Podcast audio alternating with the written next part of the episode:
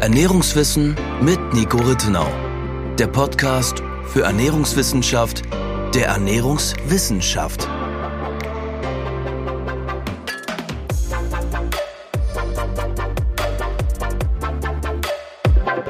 Hallo und herzlich willkommen zu unserer 24. Podcast-Episode.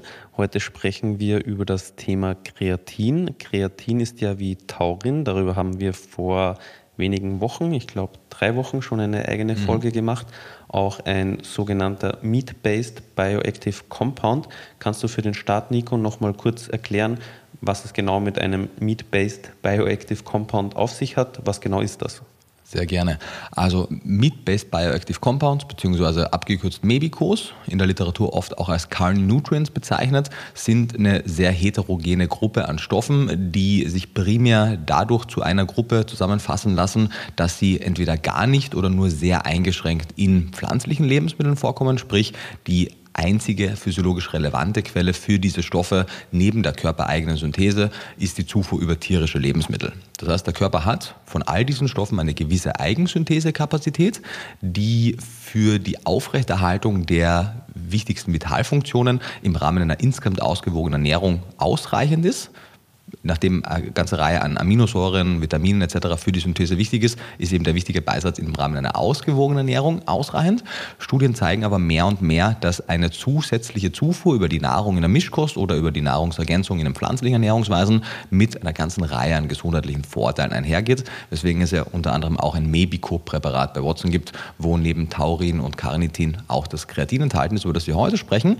Und zu den Meat-Based Bioactive Compounds gibt es, weil es eine sehr große heterogene Gruppe ist, zu manchen Stoffen wie zum Beispiel Kreatin immens viel mhm. Datenlage. Also seit den 90ern wurden weit über 1000 Studien zum Thema Kreatin publiziert und der allergrößte Teil zeigte durchgängig sehr positive Effekte, auch abseits von den bekannten Effekten wie auf die Muskulatur, mhm. auch auf die kognitiven Fähigkeiten. Auch Taurin ist sehr gut mittlerweile erforscht, Carnitin ist sehr gut erforscht, andere Meat-Based Bioactive Compounds wie zum Beispiel Ansarin ist nicht ganz so gut erforscht, aber insgesamt ist das ein wahnsinnig interessantes Forschungsfeld. Mhm.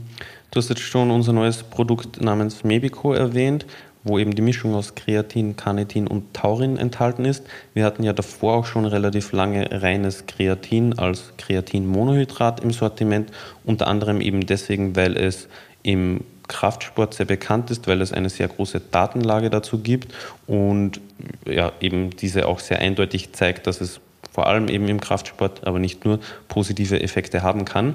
Und deswegen war ja für uns nach der Gründung von Watson auch relativ schnell klar, dass wir dieses Produkt ähm, anbieten wollen, unter anderem auch deswegen, weil wir es ja auch selber nehmen. Aber was genau ist denn jetzt Kreatin überhaupt? Also wir haben den Überbegriff geklärt. Was genau ist Kreatin? Ja, Kreatin ist im weitesten Sinne ein Aminosäure-Derivat, das heißt, es ist ein Stoff, den der Körper aus mehreren Aminosäuren selbst bilden kann. Die Aminosäuren, die dafür notwendig sind, sind Arginin, Glycin und Methionin. Auch weitere Aminosäuren sind beteiligt, vor allem auch einige Vitamine als Kofaktoren. Die wichtigsten Vitamine, die als Kofaktoren wirken, sind äh, Vitamin B12, Cobalamin. Sorry, wenn ich kurz mhm. einhacke, aber nur zum besseren Verständnis mhm. für Laien eventuell, also Aminosäuren sind ja die mhm. Bausteine ja, von wichtig. Protein, genau. falls man damit nicht so viel anfangen kann. Das ist ein wichtiger Aspekt, genau. Also der Körper bildet aus sogenannten proteinogenen Aminosäuren Proteine. Das heißt, die proteinbildenden Aminosäuren sind Bestandteil der Proteine. Das heißt aber nicht, dass alle Aminosäuren Proteine bilden. Ja, also metaphorisch vielleicht nochmal, mhm. wenn man jetzt den Körper mit einem Haus vergleicht und eine Wand ist ein Protein, also der, der Körper besteht aus Proteinen, aus Strukturproteinen, dann wäre eine Aminosäure ein Ziegelstein beispielsweise. Und mhm. viele Ziegelsteine ergeben dann eine Mauer und mehrere Mauern ergeben das Haus. Genau, wenn um man das vielleicht zu verbildlichen. Genau, wenn man in der Metapher bleiben möchte, könnte man sagen, die äh, Kofaktoren, die mhm. Vitamine sind, heißt das Mörtel, also das, was die Ziegel ja. zusammenhält. Genau. Und entsprechend, um bei, bei der Metapher des Hauses zu bleiben, wenn man entweder zu wenig Bausteine, also Aminosäuren hat, oder zu wenig Mörtel, falls das das richtige mhm. Wort dafür ist, um die Ziegelsteine miteinander zu verbinden, kann es eben Probleme geben mit der Stabilität des Hauses. Und das ist natürlich wahnsinnig vereinfacht, entsprechend nicht ganz zutreffend auf den menschlichen Körper, weil das komplex ist, aber man kann sich es, denke ich, mhm. so vorstellen. Und die drei Aminosäuren, die ich genannt habe, Arginin, Glycin und Methionin, sind sogenannte Proteinogene, also proteinbildende Aminosäuren. Taurin, das wir ja vor kurzem besprochen haben, ist zum Beispiel eine nicht proteinogene, aber dennoch sehr wichtige Aminosäure. Und wenn wir uns angucken, wie gut oder schlecht die Versorgung mit Methionin, Glycin und Arginin in der veganen oder auch in anderen pflanzlichen Ernährungen im Vergleich zu einer ausgewogenen Mischkost ist, dann sehen wir, dass selbst bei einer sehr ausgewogenen, gut geplanten veganen oder auch überwiegend veganen vegetarischen Ernährung der Gehalt an vor allem Methionin deutlich reduziert ist. Ungefähr die Hälfte von der Menge, die man auch in durchschnittlichen mischköstlichen Ernährungsweisen findet. Weil, also was genau ist der Grund dafür? Mhm. Also Methionin ist eine schwefelhaltige Aminosäure mhm. und der Gehalt an schwefelhaltigen Aminosäuren ist durchschnittlich in pflanzlichen Lebensmitteln einfach geringer als mhm. in den tierischen. Das liegt in der Natur der Sache. Selbstverständlich kann man Methionin und andere Aminosäuren auch supplementieren, aber im Grunde, egal wie viel man von irgendwelchen pflanzlichen Lebensmitteln zu sich nimmt, die wirklich sehr methioninreichen, proteinreichen Lebensmittel sind tierischer Herkunft. Mhm. Und daher kann das ein Faktor sein, warum Veganer abseits der Tatsache, dass sie kein Kreatin in der Nahrung haben, auch schlechter sogar Kreatin synthetisieren können als Mischköstler. Denn in der Theorie könnte man davon ausgehen, oder nicht nur in der Theorie, sondern wir sehen es auch in der Praxis bei Messungen, sowohl bei Kreatin als auch bei anderen Nährstoffen, dass der Körper zumindest einen gewissen Spielraum für die Bildung von Stoffen hat. Sprich, mhm. wenn mehr von einem Stoff extern zugeführt wird, dann produziert der Körper kompensatorisch etwas weniger. also schon vorgeformt. Also mhm, angenommen, genau. ich bekomme bereits Kreatin über mhm. die Ernährung, dann sagt der Körper, hey, ich brauche ich selber nicht mehr so viel machen, mhm. ich mache selber weniger. Genau, also man geht davon aus in der Mischkost, dass der Bedarf, der so ungefähr mit zwei Gramm pro Tag festgesetzt wird, etwa zur Hälfte aus Eigensynthese gedeckt wird und zur Hälfte aus der Nahrung. Das heißt, wenn man sich das anguckt, wird man denken, okay, heißt das, dass ich jetzt nur, wenn ich kein Kreatin in der Nahrung mhm. habe, ungefähr die Hälfte zu wenig Kreatin habe. Eventuell ja, eventuell nein. Denn es könnte sein, dass kompensatorisch die mhm. Kreatin-Eigensynthese erhöht wird. Das ist aber trotzdem auch mehr ein, also Notfallmechanismus ist vielleicht zu viel gesagt. Man darf aber nicht vergessen, dass selbst wenn der Körper die gesamte Menge an Kreatin in einem fiktiven Szenario selber bilden könnte, dass das eine enorme metabolische Bürde für ihn darstellt. Also die, die Bürde, die Auswirkungen auf den Aminosäurestoffwechsel, weil ja sehr viel sowohl Methionin als auch mhm. Arginin als auch Glycin dafür gebraucht wird, ist nicht zu vernachlässigen. Und der Körper braucht alle drei Aminosäuren auch für andere Stoffwechselprozesse. Entsprechend ich denke nicht, und das ist, ich möchte sagen, ich glaube nicht, weil wir haben hier einfach keine Daten, die das äh, zeigen. Ich glaube nicht, dass der Körper in der Lage ist, es komplett zu kompensieren, mhm. weil wir sehen in den Studien, dass Veganer und Vegetarier sowohl weniger Muskelkreatin aufweisen, als auch deutlich weniger Plasma, Serum und auch rote Blutkörperchen Kreatin, also das Kreatin in den Erythrozyten. Das heißt, meistens scheint es nicht kompensatorisch mhm. auszureichen. Aber denkst du jetzt, mhm. dass das damit zu tun hat, dass eben nicht genügend Bausteine mhm. zugeführt werden oder dass der Körper einfach, selbst wenn das der Fall wäre, nicht dazu in der Lage wäre oder wahrscheinlich wie meistens eine Mischung daraus? Ja, gute, gute wichtige Frage und gute Überlegung. Bisher sind ja das Probanden, die untersucht wurden, die jetzt nicht eine Aminosäure-optimierte oder generell mhm. nährstoffoptimierte Ernährung gehabt haben. Das heißt, es ist durchaus plausibel, dass die Kreatin-Eigensynthese besser sein könnte, als es diese Studien vermuten lassen. Ich denke aber nicht, und das ist wirklich mehr, was ich denke, was ich anhand der vielen Faktoren, die hier involviert sind, einfach Rückschluss, also meinen Rückschluss ziehe, dass es nicht möglich wäre, es gänzlich zu mhm. kompensieren. Plus, was man ja auch sagen muss, weil du ja zuvor erwähnt hast, dass in pflanzlichen proteinreichen Lebensmitteln ja sowieso weniger beispielsweise Methionin mhm. enthalten ist, dann würde das ja bedeuten, um hier die Zufuhr an Ausgangsmaterial für die Kreatinsynthese zu optimieren, mhm. dass man ja eigentlich sowieso Methionin supplementieren müsste, mhm. um hier die Zufuhrmenge zu erhöhen. Und auch Glycin. Und, ja, genau. Und dann ist die Frage, okay, warum, warum supplementiert mhm. man nicht direkt Kreatin? Richtig. So, weil dann nimmt man dem Körper die Arbeit ab Richtig. und hat die Garantie, dass man den Stoff bekommt. Richtig. Weil, weil es ja zwei wichtige Dinge dazu, zum einen ja auch genetische Prädispositionen gibt, die einen negativen Effekt auf die Eigensynthese haben können. Das mhm. heißt, manche Menschen können trotz guter Zufuhr der Ausgangsstoffe nicht genügend Kreatin synthetisieren synthetisieren. Und zum anderen sehen wir, dass höhere Mengen an Kreatin, mehr als diese zwei Gramm, die man im Durchschnitt der Mischkost hat, noch mehr positive Effekte mit sich bringen. Das mhm. heißt, selbst Mischköstler, die ungefähr so zwei Gramm pro Tag bekommen, profitieren davon, fünf, sechs, sieben Gramm zu sich zu nehmen und haben nicht nur im Sport bessere Effekte, sondern zum Beispiel auch auf die Merkfähigkeit, generell auf die kognitiven Fähigkeiten, auf das Erinnerungsvermögen.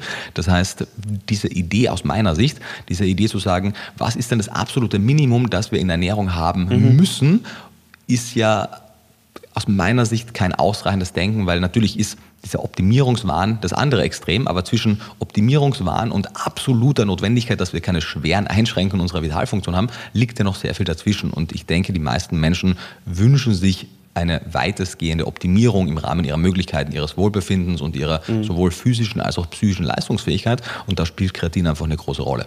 Du hast da jetzt schon ein paar aus meiner Sicht wichtige mhm. Punkte angesprochen, auf die ich gern näher eingehen würde. Mhm. Und zwar wäre meine eigentliche, bevor du das jetzt erwähnt hast, Frage dann noch gewesen, was, also womit kann man rechnen, wenn man kein Kreatin über die Nahrung oder über eine Supplementierung zuführt und der Körper nicht optimal, sage ich jetzt mal, synthetisiert, also man ungefähr nur einen Gramm pro Tag über Eigensynthese bekommt. Also ist dann mit gesundheitlich abträglichen Effekten zu rechnen und wenn mhm. ja, mit welchen? Grundsätzlich ja, wobei es natürlich deutlich mehr Daten geben sollte, um hier noch fundiertere und auch sichere Aussagen treffen zu können.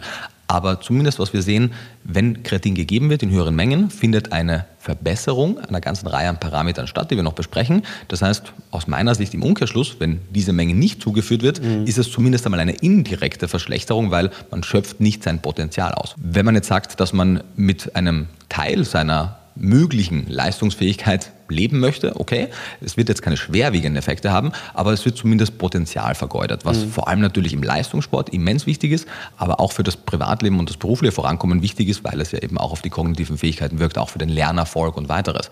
Und die zwei großen Bereiche sind eben neben der Muskulatur, wo es positiv wirkt, was nicht überraschend ist, weil ungefähr 95 Prozent des Kreatins in der Muskulatur gespeichert ist. Mhm. Was das genau dann bewirkt, können wir ja später noch besprechen. Die anderen 5 Prozent sind in anderen Geweben und vor allem das Gehirn profitiert ja auch stark von Kreatin. Nun äh, sehen wir, und was vielleicht auch noch zu, zu nennen ist, es gibt einige Studien, die darauf hinweisen, dass Kreatin auch in dem Immunsystem eine Rolle spielt und eventuell auch auf die Hautgesundheit. Das sind so mehrere mhm. Parameter, die aber noch nicht ganz so gut erforscht sind, wie es die Muskelleistung und auch die kognitiven Fähigkeiten sind. Und wir sehen in Studien, dass die Konzentration, habe ich glaube ich schon kurz gesagt, an Kreatin in der Muskulatur und auch im Blut, also mhm. im Serum, im Plasma und in den Erythrozyten, deutlich reduziert ist. Ähm, in der Muskulatur nur, nur unter Anführungszeichen um 10 bis 15 Prozent, im Blut, je nachdem welchen Teil man untersucht, deutlich höher. Also ist, deutlich höher ist der Unterschied, beziehungsweise die, die geringere Konzentration. Wir sehen im Gehirn glücklicherweise keine großen Unterschiede anhand der aktuellen Daten. Wobei man hier auch sagen muss, wir vergleichen ja hier vegan slash vegetarisch lebende Menschen mit Mischköstlern, die jetzt auch keine sehr kreatinreiche mhm. Ernährung haben. Und die also, wahrscheinlich nicht supplementieren, oder? Die, genau. Und also die Probanden aus diesen Studien. Genau. Und mir ist jetzt kein Trial bekannt, der über längere Zeiträume hinweg höhere Dosen an Kreatin gegeben hat und dann beispielsweise diese Probandengruppe mit vegan, vegetarisch lebenden Menschen oder auch nur mit Mischkösteln verglichen hätte, um zu gucken, was ist denn das Potenzial. Denn natürlich sind so drei bis fünf Gramm Kreatin in der Nahrung durchaus eine relativ tierproduktbetonte Ernährung, aber es ist definitiv im physiologischen Rahmen und es gab Zeiten und Zeiträume im, im Laufe der menschlichen Evolution, in denen diese Menge durchaus auf regelmäßiger Basis über die Nahrung zugeführt wurde. Hm. Okay. Also abträgliche Effekte, um das Ganze jetzt zusammenzufassen, mhm. muss man rechnen, jetzt nicht, dass man irgendwie krank wird oder mhm. so, aber dass man gegebenenfalls nicht das Potenzial, was jetzt primär die Kraftleistung betrifft, aber auch gewisse kognitive Leistungen und eventuell auch die Effektivität vom Immunsystem betrifft. Genau, also wie gesagt, der Unterschied, wenn man jetzt von einer klassischen Mischkost oder vielleicht davor von einer vegetarischen Ernährung auf eine vegane Ernährung umsteigt, werden nicht so dramatisch auf, ausfallen, denn gerade wenn man von vegetarisch auf vegan umsteigt, steigt man von kaum Kreatin mhm. auf gar kein Kreatin um. Und die meisten Mischköstler essen jetzt auch nicht so viel kreatinreiche mhm. Lebensmittel in ihrer Ernährung. Das heißt, da wird der Unterschied nicht so groß sein. Aber egal in welcher Ernährungsweise, mischköstlich, vegetarisch, vegan, wenn man supplementiert, wird man, sofern man zu den Kreatin-Respondern gehört, einen positiven, merklich positiven Effekt erzielen, der auch in doppelblinden, placebo-kontrollierten Studien entdeckt wurde. Das heißt, da kann man auch jetzt nicht sagen, dass das der Placebo-Effekt wäre. Wir wissen aber, dass in etwa 20 bis 30 Prozent der Bevölkerung nicht im selben Maße auf Kreatin anspricht, als es die restlichen ungefähr mhm. drei Viertel der Bevölkerung tun. Das meintest du mit Responder, oder? Richtig. Also die 70 bis 80 Prozent sind die Leute, die darauf reagieren, mhm. aber es gibt auch einige Leute, die überhaupt nicht darauf reagieren. Und habe ich das jetzt richtig verstanden? Wir wissen noch nicht wirklich, warum das der Fall ist. Genau. Und wir wissen vor allem, dass sie nicht responden in Bezug vor allem auf ihre Muskelleistung. Mhm. Ich bin vorsichtig, diese Ergebnisse zu interpretieren, denn mit dem Hinblick auf gewisse Wirkungen von Kreatin, die man jetzt nicht so gut in klassischen randomisierten Studien testen kann, wie zum Beispiel die Immunfunktion oder auch das Hautbild, wobei das könnte man testen, wurde aber dann, glaube ich, in diesen Studien einfach nicht beobachtet und auch das kann vielleicht eher etwas langfristiger sein, wäre ich jetzt vorsichtig zu sagen, dass jene Personen, die jetzt keinen akuten Effekt zum Beispiel im Training durch mhm. Kreatin entdecken oder auch in Bezug auf die kognitiven Leistungsfähigkeiten, dass die auf jeden Fall kein Kreatin zusätzlich brauchen. Das weiß man einfach nicht. Und 99 Prozent oder eher 90 Prozent der weltweiten Bevölkerung bekommen einfach Kreatin über die Nahrung. Mhm. Und da stellt sich diese Frage also gar nicht, ob eine komplett kreatinfreie Ernährungsweise selbst für Non-Responder ein Problem ist. Ich würde mich deutlich wohler fühlen, wenn zumindest eine Grundversorgung da wäre. Das heißt, wenn man mit drei bis fünf Gramm, das sind so Dosen, die auch im Sport sinnvoll sind, wenn man damit keinen merklichen Effekt hat, kann man ja gerne auf zum Beispiel einen Gramm runtergehen. Dann ist es deutlich günstiger. Man kriegt aber zumindest die Menge, die Mischköstler kriegen und man ist halt auf Nummer sicher. Hm, also wenn man eben kein Fleisch isst wenn man kein Fleisch ja. isst und keine anderen Tierprodukte, wobei vor allem eben im Muskelfleisch von Landtieren und Meerestieren am mhm. meisten Kreatin enthalten ist, genau. Aber was meinst du jetzt mit anderen Tierprodukten? Weil Milch und Eier enthalten ich meine vor allem, genau, also Kreatin, oder? Fisch, das ist immer die Frage, ist Fisch also, Fleisch? Ja, okay, ja, für mich, ähm, für mich schon, genau. aber okay, ja gut, dass du das ansprichst. äh, genau, also kein also über Milch und Eier wird man es eben nicht decken können. Richtig. Der Kreatingehalt in der Kuhmilch ist zwar höher als in der menschlichen Milch, mhm. aber er ist trotzdem in beiden Fällen relativ gering. Ha, hast du eine Zahl im Kopf, mhm. wie viel das circa pro 100 Milliliter sind? Tatsächlich gerade nicht. Ich habe nur die Zahl im Kopf, aber wir, wir können, also wir haben ja ein sehr ausführliches Kreatin-Video und einen Artikel, das kann man gerne verlinken, mhm. in den mhm. Quellen steht das auch drin. Was ich im Kopf habe, war, dass aber vielleicht eben ja auch im kleinen Bereich, aber es war im etwa im Bereich von die menschliche Muttermilch, die Menge, die Kinder trinken, mhm. liefert ungefähr ein Zehntel des Kreatinbedarfs, ah, wohingegen mhm. die Kuhmilch mehr als ein Drittel liefert. Also ja. sie ist ungefähr so, das sie enthält das Dreifache an Kreatin. Mhm. Das heißt, verglichen mit Muttermilch. Verglichen mit Muttermilch, ja, okay. genau. Und jetzt kann man natürlich sagen, ja warte, wenn Muttermilch aber so arm an Kreatin ist, dann kann das ja doch gar nicht so wichtig für den Menschen sein, weil mhm. Muttermilch ist ja die perfekte Nahrung. Äh, ja, also zum einen weiß man eben, dass die, die niedrige Konzentration an Kreatin in der Muttermilch tatsächlich eine höhere Stoffwechsel erneut Bürde auf, den, auf das Neugeborene ausübt, weil eben die Eigensynthese mehr gefordert ist und gerade wenn es Probleme in der Eigensynthese gibt, ein höheres Risiko besteht. Plus, wir haben zu wenig Analysen, wie sich die Kreatinzufuhr auf den Gehalt der Muttermilch auswirkt. Bei die Zufuhr der Mutter. Mh, die Zufuhr mhm. der Mutter, genau. Wir sehen das nicht bei allen, aber bei vielen Stoffen, dass eine höhere Zufuhr der Mutter auch zu einer höheren Konzentration in der Muttermilch führt. Mhm. Soll heißen, wenn Mütter jetzt eine sehr fleischbetonte Ernährungsweise haben oder eben sehr viel Fisch essen und weiteres oder Kreatin in höherer Menge supplementieren, würde ich es für sehr plausibel erachten, dass die Muttermilchkonzentration deutlich steigen mhm. kann und entsprechend man jetzt nicht sagen kann, Muttermilch per se ist das perfekte Lebensmittel, sondern Muttermilch einer sehr gut ernährten Mutter ist mhm. natürlich das perfekte Lebensmittel, weil mangelernährte Mütter können durchaus auch mangelhafte Muttermilch aufweisen. Die wird immer noch ein gutes Produkt für den Säugling sein, aber sie wird nicht nährstoffoptimiert sein. Mhm. Daher, nachdem es da nicht mehr Daten gibt, können wir es nicht mit Sicherheit sagen, aber es würde mich überraschen, wenn es keinen Einfluss darauf hat, weil die Taurinkonzentration und auch Konzentration an anderen Carni-Nutrients steigt und fällt mit der Ernährung oder Supplementierung der Mutter. Also wurde es da tatsächlich schon gemessen, aber bei Kreatin noch nicht? Genau. Also nicht, dass es dir bekannt wäre? Genau, also wir wissen zum Beispiel beim Taurin, da, da gab es eine vergleichende Analyse, die zeigte, dass der Tauringehalt der Muttermilch bei veganer Ernährung und bei vegetarischer Ernährung etwa um, ich glaube es waren über 30, 35 Prozent ist die, die Zahl, die ich im Kopf habe, ungefähr ein Drittel, geringer ausfiel als die Konzentration von mischköstlichen Frauen. Und auch hier, das sind durchschnittlich westlich essende Frauen, auch die haben keine taurinoptimierte Ernährung. Das heißt, der Unterschied könnte auch noch ausgeprägter mhm. ausfallen. Mir wäre keine Analyse bekannt, die den Kreatingehalt der Muttermilch von veganen und nicht veganen Müttern vergleicht, was nicht heißt, dass das nicht gibt, aber ich habe es jetzt zumindest nicht im mhm. Kopf, dass ich die kenne. Okay, was, was ich jetzt eigentlich mhm. meinte, ist, ob es Studien gibt, bei denen getestet wurde, wie sich der Gehalt an eben beispielsweise Kreatin in der Muttermilch verändert, wenn die Mutter anfängt, Kreatin zu mhm. supplementieren. Aber das gibt es auch nicht. Wäre oder? mir nicht bekannt, weil wenn es das gäbe, dann hätten wir die Antwort ja, auf mein genau. Fragezeichen schon genau, gehabt. Ja, okay. Was nicht heißt, dass es das nicht gibt. Es werden regelmäßig neue Studien mhm. publiziert. Das letzte Mal, als ich mir die Literatur komplett angeguckt habe, war im Rahmen der Recherche für den Kreatin-Blogartikel mhm. und das Video. Seitdem ist ja auch wieder einige Zeit vergangen. Aber mir wäre es nicht bekannt. Hm, okay. Aber es wundert mich ehrlich gesagt, wenn ich darüber nachdenke, weil es gibt so viel Kreatinforschung. Mhm. Von daher würde ich meiner Meinung, dass es da keinen Trial gibt, gerade nicht zu viel Bedeutung zu okay, messen. Vielleicht okay. weiß ich es sogar und habe es einfach nur gerade nicht im Kopf. Ja, okay. Und vorhin, also wir haben jetzt ja darüber gesprochen, was eventuell passieren kann, wenn man kein Kreatin über die Nahrung oder über eine Supplementierung zuführt. Wie sieht es denn jetzt in die andere Richtung aus, wenn man sagt, man möchte den Kreatin, die Kreatinzufuhr optimieren. Man supplementiert ungefähr drei bis fünf Gramm pro mhm. Tag.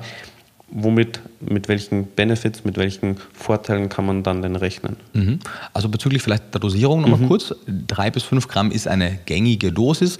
Wenn man es ein bisschen auf das individuelle Körpergewicht beziehen möchte, kann man sagen 0,03 bis 0,1 Gramm Kreatin pro Kilogramm Körpergewicht mhm. oder wenn man es vereinfacht haben möchte, kann man sagen, einen Gramm pro 10 Kilo, beziehungsweise 0,3 Gramm pro 10 mhm. Kilo, je nachdem, wo man sich bewegt. Was ja auch eigentlich eine relativ große Breite ist. Genau. Und Was auch nochmal mhm. verdeutlicht, ich nutze gleich die Gelegenheit, weil wir es ja häufig auch als Fragen bekommen und ja, mir es ein Anliegen ist, die mhm. Leute dahingehend äh, zu informieren oder zu, zu bilden, wie auch immer man es nennen möchte. Also man muss keine Punktlandung mhm. treffen bei der Zufuhr. Es ist ja nicht tragisch, wenn der Messlöffel, also wenn man es jetzt supplementieren sollte, ob der jetzt gestrichen oder mhm. leicht gehäuft ist. Es ist nicht tragisch, wenn man es nur ans, an sechs von sieben Wochentagen und nicht mhm. an sieben von sieben nimmt. Also man muss da kein fanatischer, wie auch immer man es nennen möchte, sein man hat einen gewissen Spielraum. Ja, und der ist bei Kreatin im mhm. Vergleich zu anderen Stoffen auch durchaus mhm. groß, weil wir sprechen hier ja von den Zufuhrempfehlungen. Die Upper Level sind ja nochmal deutlich höher. Also bei, für, den meisten, für die meisten Menschen wird die Kreatinzufuhr je nach Körperzusammensetzung und je nach sportlichen und, und geistigen Zielen irgendwo im Bereich von drei bis zehn Gramm pro Tag liegen. Das sind schon mal große Schwankungen, mhm. je nachdem. Und die Upper Level im klassischen Sinne gibt es kein Upper Level für Kreatin, aber selbst 15 und 20 Gramm Kreatin pro Tag sind auf Dauer nicht mit negativen Effekten mhm. assoziiert gewesen. Das heißt, da haben wir einen großen Spielraum. Und das Ding ist, also das Erste, was eintritt, sind ja meines Wissens Verdauungsprobleme, oder? Aber ja, wobei das bezieht sich primär darauf, wenn wir große Dosen auf einmal zuführen. Das heißt, ich könnte auch meine 10, 15, 20 Gramm Kreatin zu mir nehmen. Wenn ich das auf 4, 5 Portionen am Tag mhm. aufteile, werde ich da auch kein Problem haben. Ah, okay, okay. Genau. Aber was man dann wahrscheinlich merken wird, ist, es wird relativ teuer. Da, das wird es, ja, genau. Also man schmeißt vielleicht ein bisschen Geld weg, wenn man unnötig hoch mhm. dosiert. Das ist aber die einzige Nebenwirkung, die man haben wird, wenn man etwas ja, mehr als notwendig dosiert. Genau. Und die Frage war ja, eine Sache vielleicht, die, die, mir noch vorhin untergegangen ist, als wir über die positiven Effekte mhm. von Kreatin gesprochen haben. Es gibt mittlerweile auch einige Publikationen, die einen positiven Effekt auf die Fruchtbarkeit zeigen, mhm. beziehungsweise im Umkehrschluss einen negativen mhm. Effekt auf die Fruchtbarkeit bei fehlender Kreatinzufuhr. Und das sehen wir auch bei anderen Carni Nutrients. Das heißt, wenn man Kinderwunsch hat, gibt es ja eine Reihe an Nährstoffen, die man optimieren möchte, mhm. sowohl im Hinblick auf die eigene Fruchtbarkeit, sowohl des Mannes als auch, also die Fruchtbarkeit der Frau und die Zeugungsfähigkeit des Mannes, aber auch im Hinblick dann vor allem bei der Frau auf die gute Versorgung des Embryos und danach eben später auf den Säugling. Daher ist die Nährstoffzufuhr der Eltern wirklich von großer mhm. Bedeutung. Okay. Genau. Und die positiven Effekte, das war glaube ich die Frage. Mhm, ja? Genau, also du, du meintest jetzt mhm. eben Dosierung bei erwachsenen Personen in der Regel zwischen 3 und 10 Gramm. Mhm. Was passiert, wenn man diese Menge zuführt? Genau. Oder was passiert eventuell, wenn man mhm. diese Menge zuführt? Genau. Vielleicht noch, äh, wann 3, wann 10, wie mhm. würde man das ausmachen? Ich habe schon gesagt, das Körpergewicht wenn spielt eine Rolle. Wenn man 100 Kilo wiegt 3, wenn man 50 Kilo wiegt 10, oder? Genau, nicht. Ähm, also das Gewicht spielt natürlich eine Rolle, wobei man hier vor allem vom Gewicht der Muskulatur sprechen muss. Das heißt, wenn eine Person adipös ist, braucht sie jetzt nicht ihrem Gewicht entsprechend viel Kreatin. Wir sprechen hier eben primär dann von der, von der Magermasse, die auf Kreatin angewiesen ist. Die meisten Personen kennen ihren Körperfettanteil nicht genau, können also nicht genauer rechnen, wie hoch da ihr Anteil wäre. Deswegen kann man grundsätzlich sagen, wenn man sich im Normalbereich des Gewichtes befindet, kommt man mit den 0,03 bis 0,1 Gramm Kreatin pro Kilogramm Körpergewicht recht gut zurecht. Wenn man etwas untergewichtig ist, dann möge man sich in Bezug auf die Kreatinzufuhr eher an, dem, an der oberen Grenze dieser Empfehlung bewegen. Wenn man sehr stark übergewichtig ist, wird man sich definitiv eher an der unteren Grenze dieser Empfehlung bewegen. Ja, ja, würde ich sagen, weil das Mehr an Körperfett, das was übergewichtige Menschen mhm. haben, führen nicht dazu, dass ihr Kreatinbedarf merklich stärkt, steigt. Auf der anderen Seite, eine Person, die eine sehr unterentwickelte Muskulatur hat, weil sie so, untergewichtig ist, mhm. wird ja mhm. trotzdem für ihr Gehirn und für andere Prozesse Kreatin in einem selben Maße benötigen. Also man orientiert sich eher an dem Normgewicht, das man haben sollte. Das genau ist okay. genau Normgewicht, das man haben okay. sollte. Und dann kann man sich zum Beispiel im Mittelbereich befinden. Man kann sagen zum Beispiel 0,05 pro Kilogramm mhm. Körpergewicht für das eigene Normalgewicht mhm. wäre eine ganz kluge Dosierung.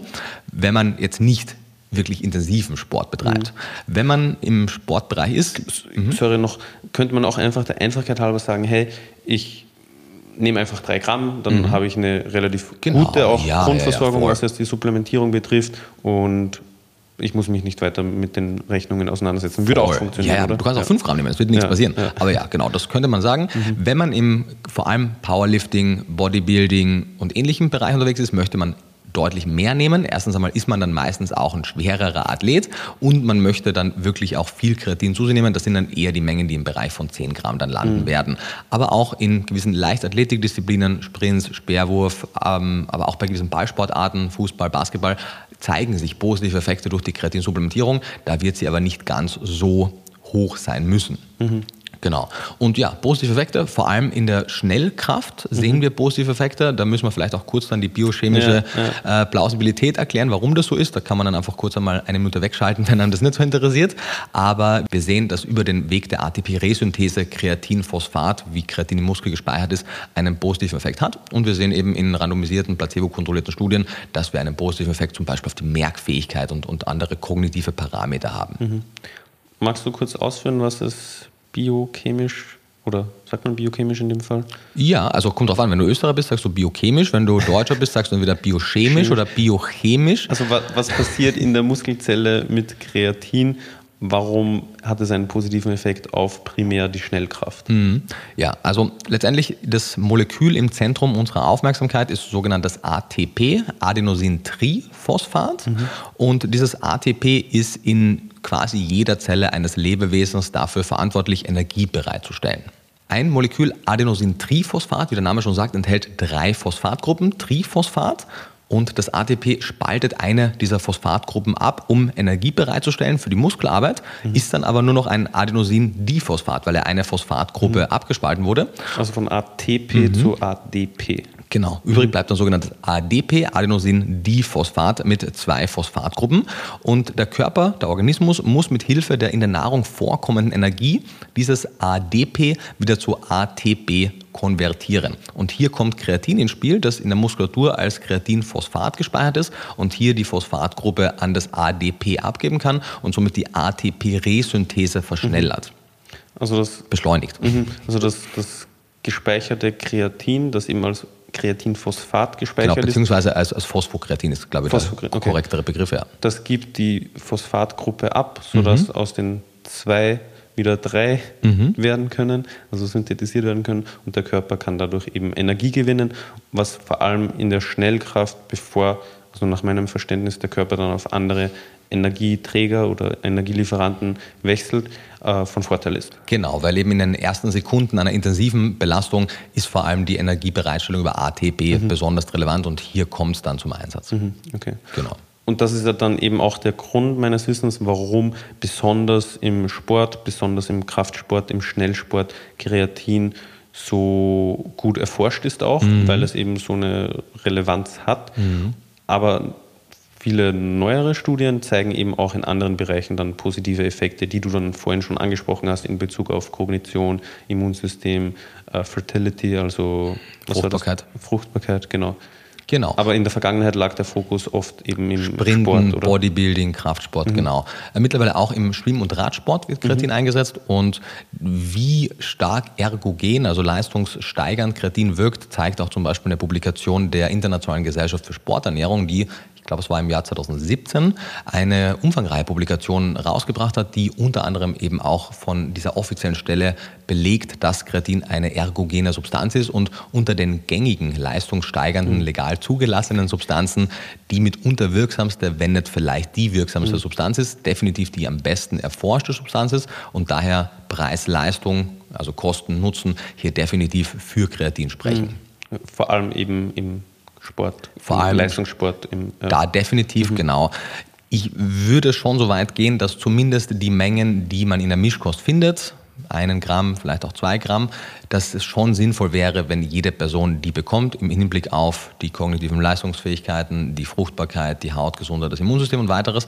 Daher bin ich ja auch so sehr für eine Anreicherung, ich mhm. wiederhole mich, aber so sehr für eine Anreicherung der veganen Grundnahrungsmittel oder zumindest gewisser Fleischersatzprodukte, weil man sollte zumindest aus jenen Quellen, die in der Mischkost Kreatin liefern, also aus Fleisch von Land- mhm. und Meerestieren, auch in den veganen Fleischalternativen und veganen Fischalternativen Kreatin bekommen. Andererseits würde es natürlich auch äh, sinnvoll sein, vielleicht andere Produkte, wie zum Beispiel Milchalternativen, die vielleicht auch mhm. häufiger konsumiert werden oder Tofu oder was auch immer, mit Kreatin anzureichern. Es gibt mittlerweile auch einige Anreicherungsstudien bzw. Analysen, die zeigen, dass der Verlust an Kreatin durch die Zubereitung, durch zum Beispiel beim Joghurt, durchs Erhitzen und Fermentieren relativ gering ausfällt, also der größere Teil des Kreatins erhalten bleibt. Auch beim Braten von Fleischalternativen, wenn wenn das in das Patty zum Beispiel eingearbeitet wird, relativ überschaubar ist der Verlust und man es daher gut anreichern mhm. könnte. Also es gibt einen geringen Verlust, oder? Vor es allem gibt bei genau einen geringen Hitze. Verlust, genau. Mhm. Aber der Aber ist also 10, 20 Prozent. Mhm. Und entsprechend würde man das dann einfach ein bisschen höher dosieren mhm. als Hersteller, würde zum Beispiel mit diesen 10, 15 Prozent dann rechnen und dann wüsste man auch, was der Konsument mhm. am Ende hat. Weil das kann man ja zum Beispiel, wenn du so ein Burger Patty hast, du weißt ja, wie der zubereitet wird. Der wird vielleicht eine Minute länger oder kürzer gebraten, aber du weißt in etwa, wie hoch der Verlust sein wird mhm. und kannst das kompensieren. Plus, wenn du den Patty selber machst, kannst du natürlich auch überlegen, das Kreatin vielleicht nicht ganz homogen einzuarbeiten, sondern vielleicht eher in die Mitte des Patties zu konzentrieren, dass mhm. weniger direkte Hitze ja, dazu weiß ich jetzt kommt. nicht, ob das produktionstechnisch möglich ist, aber das ist ein Problem für andere Leute. Genau, kommt Vielleicht, sehr darauf an, was du für Geräte äh, hast und was die Technologie ist. Vielleicht an der Stelle noch zwei kleine Anekdoten meinerseits. Mhm. Einerseits zu dem Thema des Erhitzens, weil wir hatten ich habe das ja damals gehört, eben wenn man es vor allem höher erhitzt und etwas länger erhitzt, dass es geringe Verluste geben kann. Mhm. Deswegen haben wir uns ja auch dazu entschlossen, auf die erste äh, Kreatincharge, die wir damals gemacht haben, auf die Verpackung draufzuschreiben, dass das Pulver nicht erhitzt werden soll. Ich bekomme bis heute immer mhm. wieder Feedback, ob man es denn jetzt in Porridge rühren kann und so. Also wenn man einen Klares Hafer, ja. ja genau, wenn man einen Haferbrei kocht und am Ende dann wenn das nicht mehr wirklich heiß ist wie in der Pfanne, wo du was anbrätst, äh, das Pulver unterrührt, dann ist das überhaupt kein Problem. Überhaupt nicht. Selbst wenn du das Porridge aufkochst, wird weniger Hitze da zum Kreatin gelangen, mm. als wenn du es wirklich in einem Burger Patty, den mm. du ja anbrätst, wo wirklich direkt der Kontakt mit der Hitze ist. Also ich würde das nicht stundenlang mitkochen. Genau, genau. Das war eigentlich so der Gedanke. Und mhm. durch Übervorsicht ist dann die mhm. Empfehlung auf die Verpackung gekommen. Mhm. Aber man muss sich da jetzt nicht so krass viele Sorgen machen. Absolut also es nicht. ist jetzt nicht wie bei Vitamin C oder so, wenn man das aufkocht, dass da ein Großteil verloren geht. Nee. Und selbst da bleibt ja auch immer noch was. Genau, übrig. bei Vitamin C ist ja vor allem auch enzymatisch der Verlust hoch. Das mhm. hast du ja bei Kreatin auch nicht. Aber auch bei Hitze, oder? Ja, ja, auch, ja. genau. Aber also genau. du kannst dir was in deinen dein Salat schneiden und kannst ihn bei Zimmertemperatur stehen ja, lassen, ja, wirst du nach verhältnismäßig kurzer Zeit ein Drittel des Vitamin C verloren haben aufgrund der enzymatischen Ab, des enzymatischen Abbaus. Das ist wahrscheinlich sogar besser, ihn kurz zu erhitzen, die Enzyme dadurch abzutöten, sagt man mhm. töten? Nee, Enzyme leben. Ja, zu inaktivieren, zu inaktivieren, genau. Das, genau, das sieht man, wenn zum Beispiel du. Blanchieren, mit, oder? Genau, ja. mit Spinat hat man es, glaube ich, gehabt. Du blanchierst Spinat mhm. vorm Einfrieren kurz oder du gibst einen zweiten Test Spinat direkt in die Tiefkühltruhe, ohne ihn davor zu blanchieren. Und du guckst dann nach mehreren Wochen, wie der Gehalt an zum Beispiel Vitamin C, aber auch Folsäure und anderen ist. Und dann wirst du sehen, dass der davor blanchierte Spinat mhm. eine, bessere, eine bessere Retention, also eine bessere Erhaltung der Vitamine hat. Mhm. Aufgrund eben der Enzymaktivität, die bei dem blanchierten Spinat nicht mehr aktiv ist, genau. im Gegensatz zu dem, der sofort eingefroren wurde. Genau, sieht man auch zum Beispiel anhand der Farbe. Also wenn du den Spinat mhm. nicht vorblanchierst, wird er schneller seine grüne Farbe verlieren. Auch das ist ein mhm. Endergebnis der enzymatischen Aktivität. Okay. Genau, so viel zu meiner ersten Anekdote mit kleiner Abschweifung. Und was war jetzt das zweite, was ich noch sagen wollte? Genau, wir bekommen unser Kreatin ja von der Alzchem. Mhm. Ich hoffe, ich spreche das richtig aus. Alzchem GmbH aus Bayern. Die sind meines Wissens nach der einzige deutsche Kreatinproduzent und die gehen ja auch ein bisschen in Richtung Anreicherung oder mhm. wir haben da erste Versuche, erste Kooperationen mit Fleischersatzproduzenten. Mhm. Also da ist mal ja, die positive Nachricht, dass in die Richtung zumindest langsam ein bisschen etwas passiert. Mhm. Ich weiß jetzt ehrlich gesagt noch gar nicht, ob da schon ein Produkt am Markt ist. Ich glaube nicht. Ja, die sind eher noch in der Entwicklungsphase. Ich habe letztens auf einer Messe, da gab es Kostproben, oh. aber also eben mit, mit Kreatin angereicherter veganer Fleischersatz. Also ja, vielleicht kommt da in Zukunft was. was ganz cool wäre, aber ja, nur dass man auch mal gehört hat, wo unser Kreatin herkommt und was da alles so passiert.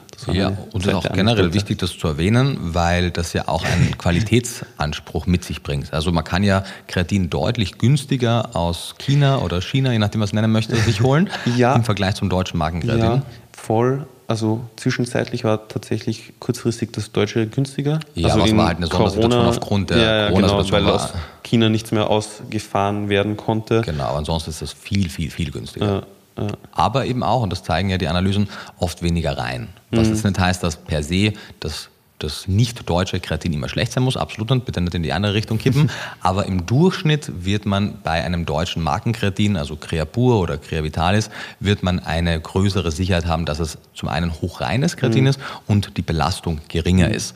Wir haben zum Beispiel eine Analyse, die stammt aus den USA, glaube ich relativ sicher aus den USA. Da hat man 33 Kreatinsupplemente getestet und etwa die Hälfte der getesteten Supplemente überschritt gewisse Grenzwerte, die von der EFSA für gewisse Schadstoffe festgelegt wurden.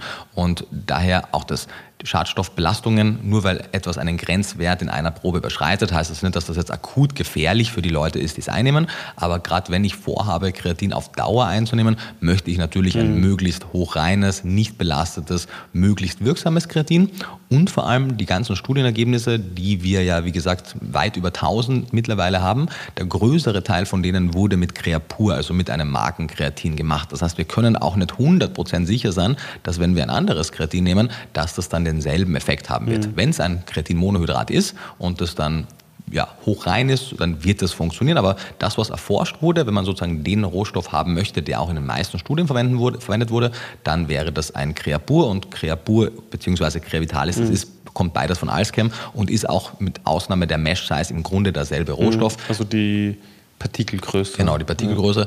Diese beiden Rohstoffe, von denen weiß man, dass die wirksam sind, dass die funktionieren. Und ich würde trotz des etwas höheren Preises dieses Markenrohstoffs empfehlen, den zu nehmen, einfach um auf Nummer sicher zu gehen. Und das ist ja ein Markenrohstoff, der jetzt ein Rohstoff ist. Das heißt, ich empfehle jetzt nicht eine Marke, sondern mhm. halt einen Rohstoff. Und Watson hat Crea, du hast Creapur im, im Monopräparat genau. und Creavitalis im Mebico. Mhm. Ja? Genau, grundsätzlich ja dasselbe, dasselbe Produkt, also das, dasselbe Rohstoff, nur anders von der Mesh-Size her. Es gibt aber auch viele andere Unternehmen, die Creapur mhm. verwenden. Zukünftig wahrscheinlich auch ein bisschen mehr die Creavitalis verwenden, weil das ist der jüngere von den beiden Markenrohstoffen.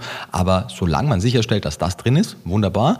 Ehrlicherweise muss man aber auch sagen, und das gab mehrere Markenrohstoffen, manche Unternehmen schreiben auch drauf, dass es der Markenrohstoff ist und wenn man dann genau testet, ist es gar nicht. Von daher ja. möge man auf Nummer sicher gehen, dass es natürlich auch ja. ein vertrauenswürdiges Unternehmen ist, weil es ist natürlich auch nicht so leicht nachzuprüfen. Mhm. Ja, wobei Alschem ist da ganz gut dahinter eigentlich. Mhm. Also erstens, die schützen ja ihre Marke, sprich, wenn mhm. die merken, dass da was am Markt ist, was nicht, also wo sie nicht das, der Zulieferer sind, genau, dann mhm. wissen die ja, dass das nicht das sein kann und dann wird das entsprechend abgemahnt. Und bei, bei der Alschem GmbH bekommt man ja, wenn man deren Rohstoff verwendet, auch so ein eigenes Siegel von denen mhm. mit einer individuellen Nummer, was ganz praktisch ist. Und sie weisen es auch auf deren Homepage aus. Also die, die Produkte mit deren Rohstoff. Sprich, man kann auch dort eigentlich nachgucken, ob da die Marke dabei ist, bei der man es kauft. Und dann hat man eigentlich ja, mehr oder weniger die Garantie, dass das Genau, Stimmt. aber diesen Aufwand möge man betreiben. Ja. Plus ehrlicherweise, ich habe das jetzt nicht im Kontext mit Kreatin gehört, aber ich habe es immer wieder im Kontext mit verschiedenen Markenrohstoffen gehört, dass Unternehmen, die nachweislich einfach einen sehr großen Umsatz mit vielen mhm. Produkten haben, relativ kleine, unverhältnismäßig ja. kleine Chargen an Markenrohstoffen dann bei irgendwelchen Produzenten bestellen, um sich halt dann das Zertifikat zu holen und sich dann noch aus anderen Quellen halt was zuliefern lassen und dann aber eben alles als den Markenrohstoff mhm. ausweisen und also halt entsprechend so größere Marge dann mit den billigen Produkten ja. haben. Also das ist so ein Zehntel der mhm. Charge so machen, wie sie es dann mhm. vermarkten, also mhm. als Markenrohstoff und den Rest anders. Das habe ich auch schon gehört. Ich ja. weiß ehrlich gesagt nicht, wie viel da dran ist. Ja, also ich hoffe zieht wenig, aber ich könnte es mir gut vorstellen. Ja, es zieht sich durch die Szene. Viele von den, von den Lohnherstellern berichten das auch immer mhm. wieder mal, dass es da wohl was gibt. Also deswegen ist es halt auch wichtig, als Unternehmen möglichst transparent zu sein und mhm. sowas auch anzusprechen, um einfach Vertrauen zu schaffen. Weil natürlich. das klingt extrem vertrauensvoll. Naja, also wenn man das am Schirm hat als Unternehmen, also du es, wenn, wenn, mhm. ich, wenn ich das am Schirm habe und ich gucke dir ja sehr genau auf die Finger, was du tust, ähm, ist es, finde ich, schon auch für den Konsumenten wichtig zu wissen, dass es da eine, natürlich bin ich jetzt kein 100% unabhängige Kontrollinstanz, mhm. weil wir natürlich auch geschäftlich verbandelt sind, aber zumindest gibt es eine Art der Kontrollinstanz bei dir, die es bei den meisten Unternehmen auf diese Art und Weise nicht gibt. Weil mhm. im Zweifelsfall wäre es mir auch egal, dass wir befreundet sind. Wenn du einen Schaß baust, dann werde ich das natürlich auch öffentlich machen und dann ähm, waren wir halt einmal Freunde, weil der, die oberste Priorität ist halt, dass du sauber arbeitest, dass mhm. ich mit gutem Gewissen deine Produkte auch empfehlen kann. Und das ist auch der Grund, warum ich aktuell nur deine Produkte empfehle in Bezug auf vegane Nahrungsergänzungsmittel, weil du halt das einzige Unternehmen in dem Bereich bist, das so transparent ist, dass ich halt alles einsehen kann. Was wir noch klären sollten, vielleicht als erstes von ein paar offenen Punkten noch, wer sollte denn jetzt überhaupt Kreatin wirklich auch supplementieren? Mhm. Also wem würdest du das empfehlen? Mhm. Also was wir ja schon ganz klar gezeigt haben, es gibt gewisse sportliche Disziplinen, wo es sehr sinnvoll sein kann oder nicht nur sein kann, sondern ist, mehr als genug Daten, die das zeigen und auch in Bezug auf sehr kognitiv fordernde Berufe oder auch Hobbys. Auch da zeigen sich in Bezug auf die Merkfähigkeit etc. Vorteile. Wenn man jetzt sich die unterschiedlichen Lebensphasen und oder Ernährungsweisen anguckt, dann ergibt sich folgendes Bild. Die Mischkost liefert natürlich, wenn sie ausgewogen ist, sowohl in der Schwangerschaft als auch in der Stillzeit moderate Mengen an Kreatin im Bereich von 1 bis 3 Gramm, je nachdem wie viel oder wenig Fleisch drin ist. Meistens ist es eher 1 Gramm, manchmal vielleicht auch 2. Und es gibt keine Supplementierungsstudien mit Kreatin in der Schwangerschaft und Stillzeit, die zeigen, dass eine höhere Zufuhr Vorteile hat und sicher ist. Das muss man einmal ganz klar sagen. Aber es gibt keine Studien, die zeigen, ebenso keine Studien, die zeigen, dass eine eine Exklusion dieser ein bis zwei Gramm über die Nahrung keine Probleme mit sich bringen kann. Das heißt, wir wissen mechanistisch, dass Kreatin eine wichtige Funktion für die embryonale Entwicklung mit sich bringt und wir haben keinerlei Daten, die zeigen, dass es sicher ist, diese Menge, die in der westlichen Mischkost drin ist, zu exkludieren. Was mich dazu führt, dass für mich die Empfehlung lautet, oder beziehungsweise für die Menschen, die meinen Empfehlungen folgen, ich die Empfehlung ausspreche, dass man zumindest die Menge, die man in der durchschnittlichen Mischkost findet, also ein bis zwei Gramm pro Tag, dass man die definitiv in den kritischen Lebensphasen, Schwangerschaft, Stillzeit, aber dann auch im Rahmen der Beikost in die Ernährung inkludieren sollte. Mhm. Beikost natürlich eine geringere Menge auf das Körpergewicht runtergerechnet, aber ich empfehle da definitiv eine Kreatinsupplementierung bei fleischfreien oder fleischarmen Ernährungsweisen, obwohl obwohl es keine Literatur dazu gibt. Aber wir wissen, dass die Menge, die in der Nahrung enthalten ist, sicher ist und wir haben keinerlei Daten, die zeigen, dass es sicher wäre, diese Menge zu exkludieren. Hm. Aber sehen wir, also haben wir Daten, die zeigen, oder gibt es die auch nicht eben, dass es Probleme gibt? Warte mal, deine Aussage war es gerade, mhm. wir haben keine Daten, die, die was genau zeigen? Ja, also wir haben keine Daten, die zeigen, dass eine höhere Kreatinzufuhr mhm. als jene Menge in der westlichen Mischkost mhm. vorteilhaft und oder sicher ist. In, in der Schwangerschaft und Stillzeit, mhm. genau. Und auch im, in der Beikost im Kindesalter. Da gibt es einfach keine Studien. Mhm. Und wir haben keine Studien zu der Fragestellung, ist denn die Exklusion von Kreatin in der Menge, mhm. wie man sie in der durchschnittlichen Mischkost findet, in den kritischen Lebensphasen sicher? Mhm. Und weil es das beides nicht gibt und wir zumindest auf mechanistischer Ebene wissen, dass Kreatin eine wichtige Rolle in der embryonalen Entwicklung spielt, wäre meine Plus, weil wir wissen, ja, dass es die allermeisten Leute ja bekommen. Oder? Genau, das meine ich. Mhm. Ja. Weil eben 99 Prozent der mhm. Menschheit oder 90 Prozent Vegetarier weniger, 90 Prozent der Menschheit über die letzten Hunderttausenden von Jahren Kreatin in der Nahrung mhm. hatten und wir wissen, dass es definitiv nicht schadet und davon ausgehen, dass es eher wichtig ist, weil wir mechanistische Daten zu der Funktion haben, würde ich empfehlen, dass man zumindest diese Menge sicherstellt. Mhm. Okay.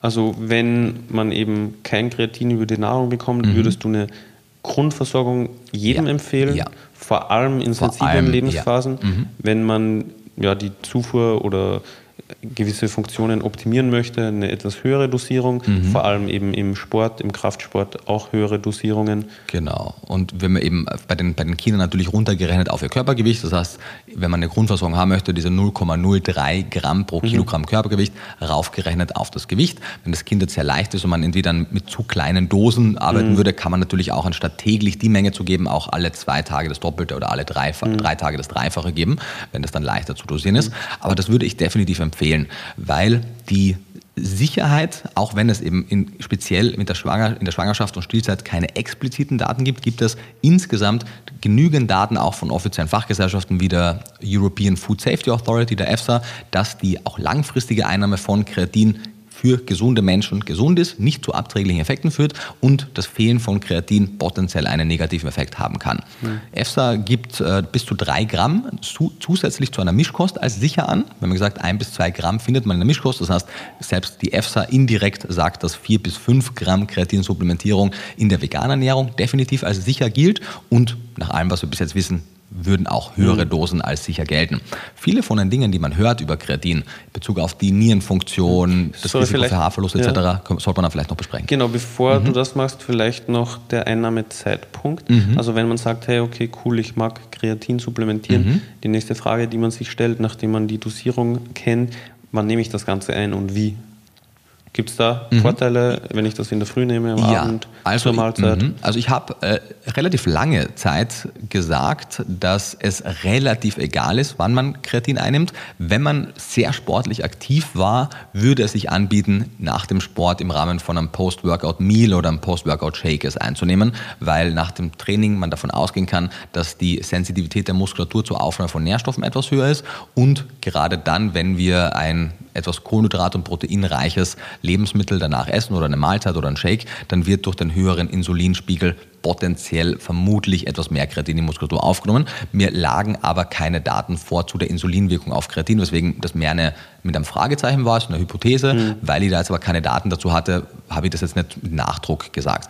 Als ich jetzt in letzter Zeit viel Carnitin-Recherche gemacht habe, habe ich gesehen, dass es zu Carnitin sehr viele Daten gibt zur Fragestellung, wie viel Carnitin kommt in die Muskulatur. Und da sehen wir interessanterweise, dass durch Insulin, also durch ein, ein Kohlenhydrat- und oder proteinreiches Essen, was die Insulinsekretion erhöht, man deutlich mehr Carnitin in der Muskulatur bekommt. Im Umkehrschluss sogar, wenn man nicht sehr hohe Dosen Carnitin zu sich nimmt, wenn man das nicht zu einer insulinauslösenden Mahlzeit zu sich nimmt, kriegt man nicht wirklich eine merkliche Erhöhung der Muskelcarnitinspeicher hin. Mhm. Und Carnitin ist natürlich nicht Kreatin, aber zum einen ist im Mebico Carnitin und Kreatin drin mhm. und entsprechend wäre die Einnahmeempfehlung für Mebico definitiv zu den Mahlzeiten und wenn man Kreatin alleine supplementiert, wenn man kein Carnitin dazu nehmen möchte, wobei meine Empfehlung wäre, die Carninutrients gesammelt zu supplementieren, würde ich mittlerweile anhand der erneut nach meinem Verständnis fehlenden Daten zu der positiven Wirkung von Insulin auf den Kreatinspeicher der Muskulatur, würde ich empfehlen, im Zweifelsfall es eher nach dem Sport und zu einer Mahlzeit zu nehmen. Das heißt, an trainingsfreien Tagen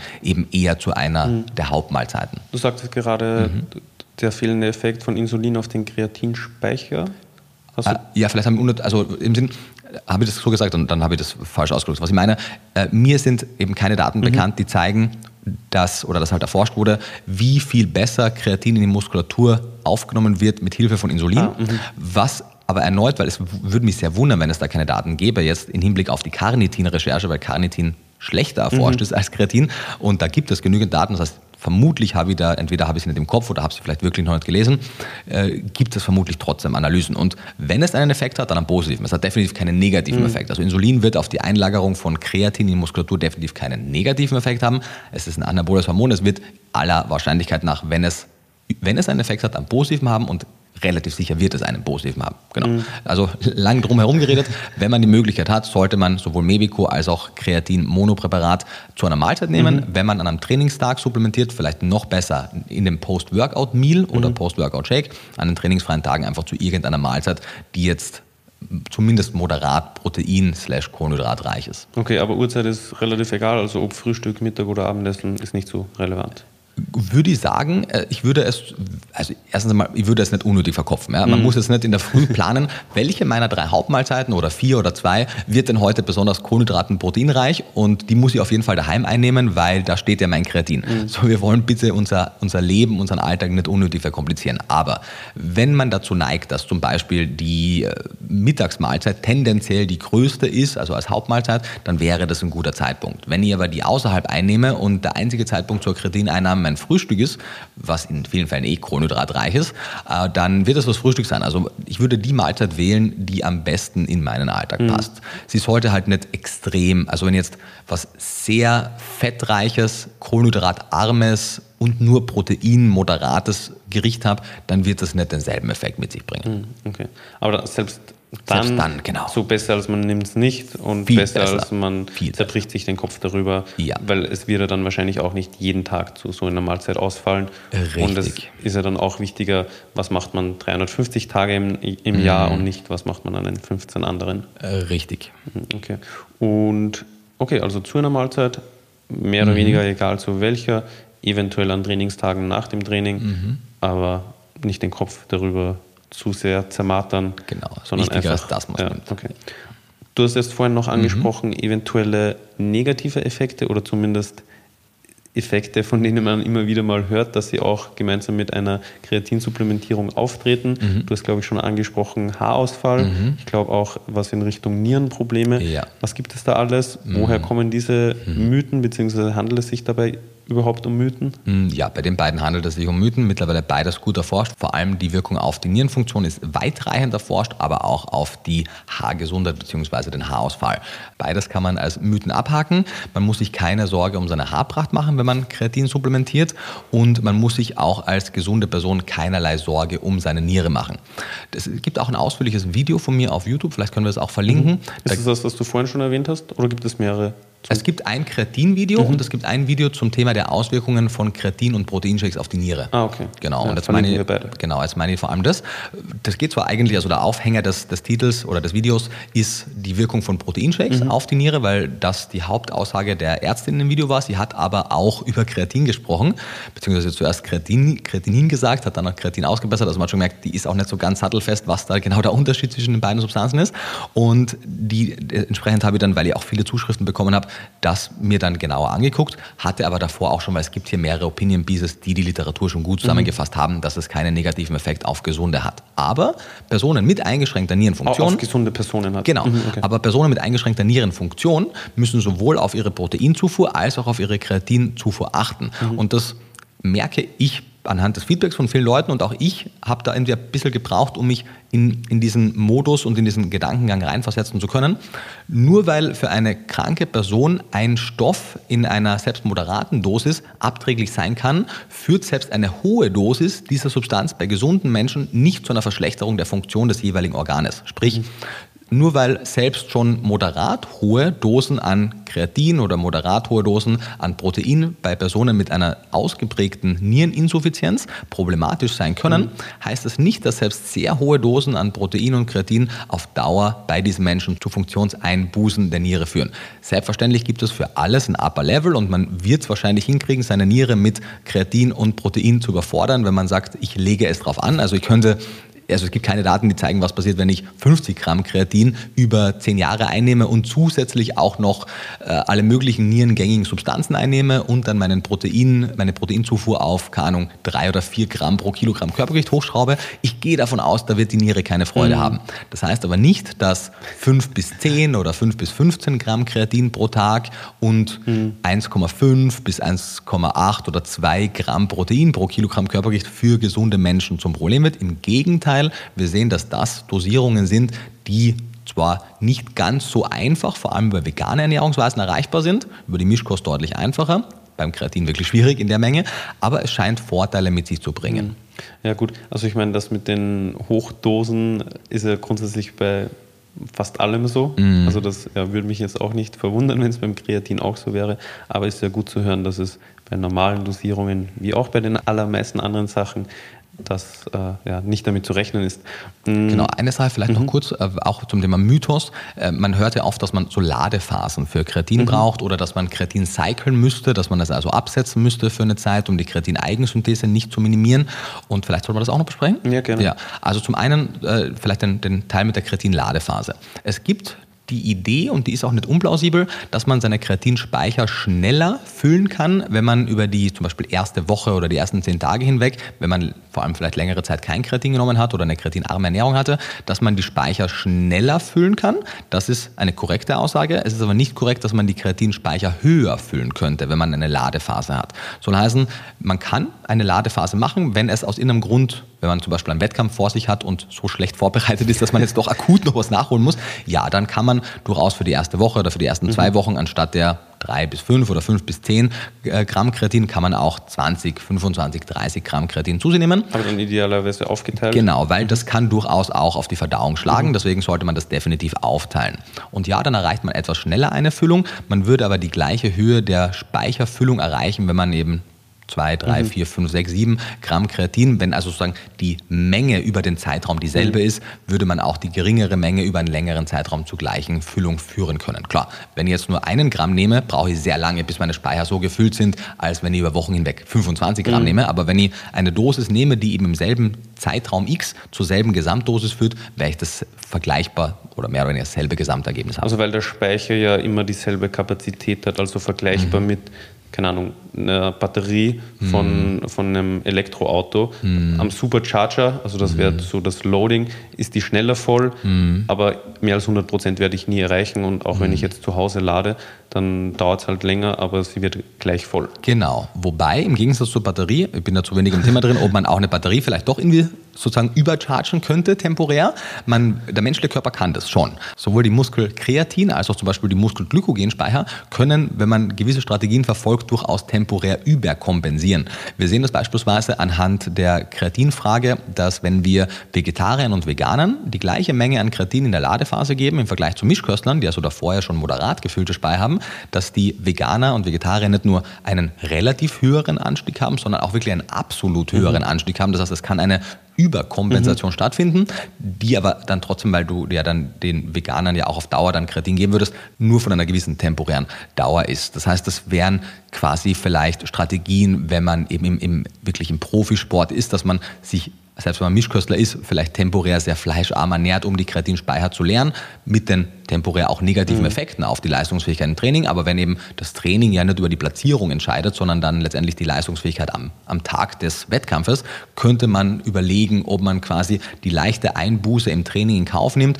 und dafür dann kurz vorm Wettkampf sehr viel höher geht, weil dann könnte man eine höhere Füllung der Kreatinspeicher äh, nach sich bringen. Das wird auch mit den Glykogenspeichern immer wieder mal gemacht. Also das scheinen auch anerkannte Methoden ja. zu sein und sinnvoll zu sein. Aber ist es da dann nicht auch, also da schweifen wir jetzt ein bisschen mhm. ab, aber kurz vielleicht noch die Überlegung, weil wenn ich dann kurzfristig weniger leistungsfähig bin, dann mhm. ist ja auch mein Trainingseffekt in einem anderen Bereich schlechter. Also mhm. keine Ahnung, ob das dann dafür kompensiert. Ja, ich weiß, was du meinst. Also, ob das wert ist. Also aber, das, ja. ich bin da zu wenig Sollte im Thema, um es beurteilen zu können. Fragen. Ich weiß nur, dass es, dass es gängige Strategien mhm. von Trainern sind. Mhm. Und ich glaube, es ist deswegen auch plausibel, dass man das macht, weil der Trainingserfolg ja primär über über einen längeren Zeitraum des Trainings festgelegt wird. Das heißt, wenn man jetzt das sehr einfach runterrechnen würde, ein Athlet hat ein Jahr Zeit zu trainieren, um dann am Ende dieses Jahres eine eine Competition, eine Meisterschaft, was auch immer zu machen. Und wenn er von diesen zwölf Monaten beispielsweise elf Monate hart trainiert und eine hohe Kreatinzufuhr hat und andere Supplemente und dann im letzten Monat oder in den letzten zwei Wochen die Kreatindosis reduziert, wird, denke ich, diese zwei, drei, vierwöchige Kreatinpause den Trainingserfolg nicht so minimieren, wie die Superkompensation mhm. dann am Tag des ja. Events es steigern wird. Ja, das ist eben die Frage dann. Mhm. Aber, ja. Genau, also ich, ich gehe relativ, wenn man im Sport ist, viel Geld involviert mhm. und das ist eine wichtige Fragestellung. Ähm, entsprechend bin ich zuversichtlich, dass es da auch Daten gibt und dass die Handlungsweise von Trainern, die diese Interventionen verfolgen, auch evidenzbasiert ist und das, weil das auch wirklich im Leistungssport mhm. eine gängige äh, Möglichkeit ist, um ein bisschen eine Superkompensation zu erreichen. Und daher hoffe ich sehr, dass die sauber gearbeitet okay. haben. Ist aber nicht mein Fachgebiet, ich wollte es einfach ja, nur kurz ja. erwähnen, weil wir okay. über die Batterie gesprochen haben. Also Genau, du hast jetzt noch zur Ladephase eben das besprochen. Mhm. Wir waren davor, glaube ich, bei den Mythen mit den abträglichen mhm. Effekten mhm. oder also genau, Haarausfall, das, muss man sich keine Sorgen machen. Nee, Nierenfunktion auch ist nicht. auch kein Thema. Genau. Gibt es da noch mehr? Also äh, es gibt wahrscheinlich alles Mögliche, was Leute denken, was Kreatin macht, aber ich, also es gibt in den physiologisch normalen Mengen keine negativen mhm. Effekte und eine ganze Reihe an positiven Effekten für Kreatin. Ich kriege immer wieder mal auch Nachrichten von besorgten Eltern, die sagen, mein Sohn oder auch meine Tochter mhm. ist 13, 14, 15 Jahre alt und macht jetzt ein bisschen Kraftsport und will gerne Kreatin nehmen. Ist das denn ein Problem? Nee, im Gegenteil. Wenn die, vor allem wenn die Person vegetarisch oder vegan ist, also das Kind, dann hat es nicht nur keinen negativen Effekt, sondern einen positiven. Also ich verstehe, dass Leute vorsichtig sind, irgendwas dazuzunehmen, aber gerade in so restriktiveren Ernährungsweisen wie der veganen und mhm. auch zum Teil der vegetarischen Ernährung sind die negativen Effekte durch das Weglassen gewisser Stoffe, die wir überwiegend oder ausschließlich in Tierprodukten finden, deutlich schwerwiegender als diese unbegründete Sorge, mhm. dass jetzt eben etwas extra Kreatin, Carnitin, Carnosin schaden könnte. Die Mengen, die man in der Mischkost bekommt, sollte man und kann man auch ohne groß drüber nachzudenken von diesen wichtigen, guten Stoffen mhm. immer in die vegane Ernährung einbinden. Ja, ich glaube, das ist wichtig, dass du das jetzt gesagt hast, weil äh, also man hört ja auch immer wieder von negativen Stoffen oder ja Substanzen, die in Tierprodukten enthalten sind. Mhm. Und oft werden auch ja, einfach gewisse Stoffe als dieses gebrandmarkt. Mhm. Und da fällt es, glaube ich, einigen Leuten schwer zu unterscheiden, was mhm. denn jetzt gut ist und was schlecht von den Stoffen, mhm. die beispielsweise in Fleisch enthalten sind. Ich könnte mir vorstellen, dass das daher kommt. Ja, also an der Stelle vielleicht nochmal die, die Betonung eben, dass es bei Kreatin, also es ist kein Stoff, der irgendwie Krebs verursacht oder so. Genau, oder was Leute immer denken. Ja, genau. Also es gibt sowohl in Pflanzen als auch in tierischen Lebensmitteln Stoffe, die, wenn man sich aussuchen könnte, man lieber nicht drin hätte mhm. oder zumindest in einer anderen Konzentration, als sie vorliegen. Beim Thema Carninutrients, Kreatin, Carnitin und so weiter, wäre es aus wissenschaftlicher und aus gesundheitlicher Perspektive aber zum einen noch besser, wenn tierische Produkte noch mehr davon hätten, weil dann müsst ihr nicht so immens große Mengen essen, mhm. um die Dosierungen zu bekommen, die in Supplementstudien mhm. sehr wirksam waren. Und, Vor allem ist Muskelfleisch, weil. Genau. Mhm. mhm. Und äh, zum, zum anderen möchte ich eben bei restriktiveren Ernährungsweisen, wie der pflanzlichen Ernährungsweise, wo Tierprodukte gänzlich oder überwiegend exkludiert werden, möchte ich diese Stoffe, die wir jetzt als positiv besprechen, auf jeden Fall haben. Natürlich muss ich nicht sämtliche Stoffe supplementieren, die in einem Tierprodukt vorkommen, weil nicht alle sind notwendig, nicht alle sind förderlich, aber das zum Beispiel ist eine Stoffgruppe, die mhm. Meat-Based Bioactive Compounds, die gerade so 2018, 19, 20 kamen eine ganze Reihe an großen Publikationen, die das exzellent zusammengefasst haben. Vielleicht haben wir noch die Möglichkeit, das auch zu verlinken. Mhm. Ich meine, die, die Publikation von Wu aus 2020, mhm. dann die 2019er, die wir jetzt auch schon mehrmals publiziert haben, von einem Nachnamen, den ich nie aussprechen kann, das mit K. Ähm, wenn du es dann findest, sag mir Bescheid, mhm. dann schicke ich sie dir. Genau. Und daher ist die Empfehlung, und das ist, wie gesagt, Leute können ihr Kreatin ja kaufen, wo sie wollen. Das ist jetzt kein, keine unterschwellige Werbung für Watson. Mhm. So, ich empfehle Watson, aber kauf der Kreatin, wo du möchtest. Aber du solltest dich mit der Datenlage auseinandersetzen und vor allem in den kritischen Lebensphasen zum Wohle deines Nachwuchses wirklich auf eine Kreatinversorgung mhm. Acht geben. Und ich glaube, ich habe schon gesagt, aber vielleicht auch nochmal zu den Formen. Kreatinmonohydrat, und das ist die Form, wie sie im Creapur, im Crevitalis drin ist, ist die mit großem Abstand am besten erforschte Substanz und daher jene, die ich empfehle. Es gibt aber auch ein bisschen was an Literatur zum, zu anderen Kreatinverbindungen. Kreatincitrat, Kreatinpyruvat und äh, Kreatinethylester sind Formen, die ebenfalls erforscht sind. Es gibt auch sogenanntes gebuffertes Kreatinmonohydrat, zum Beispiel Krealkalin, auch dazu gibt es ein bisschen Daten. Und es gibt auch noch ein paar andere, zum Beispiel Kreatinnitrat. Also es gibt auch andere Formen, die sind aber deutlich weniger erforscht. Das heißt es nicht, dass wir vielleicht zukünftig drauf kommen, dass es vielleicht noch bessere Formen gibt. Also die Anwärter, die ich jetzt hier genannt habe, wenn man die noch besser forscht, vielleicht sind die auch noch, noch besser, aber Kreatinmonohydrat in seiner Form, wie es weit verbreitet ist, funktioniert wunderbar und sollte mhm. daher die erste Wahl sein. Es gibt auch noch viel weitere, war erstaunt, das kam im Jahr 2022 von äh, Kreider et al. kam eine sehr, sehr gute Publikation zu unterschiedlichen Kreatinformen raus und da äh, ist Wahnsinn, was die aufzählen, was es alles an Kreatinformen gibt, wo es auch wenig Evidenz dahinter gibt. Das heißt, wenn man jetzt irgendwelche funky klingenden neuen Kreatinverbindungen hat, sollte man sich nicht zu sehr von deren Marketing beeindrucken mhm. lassen, dass das jetzt die neue, bessere mhm. Form ist.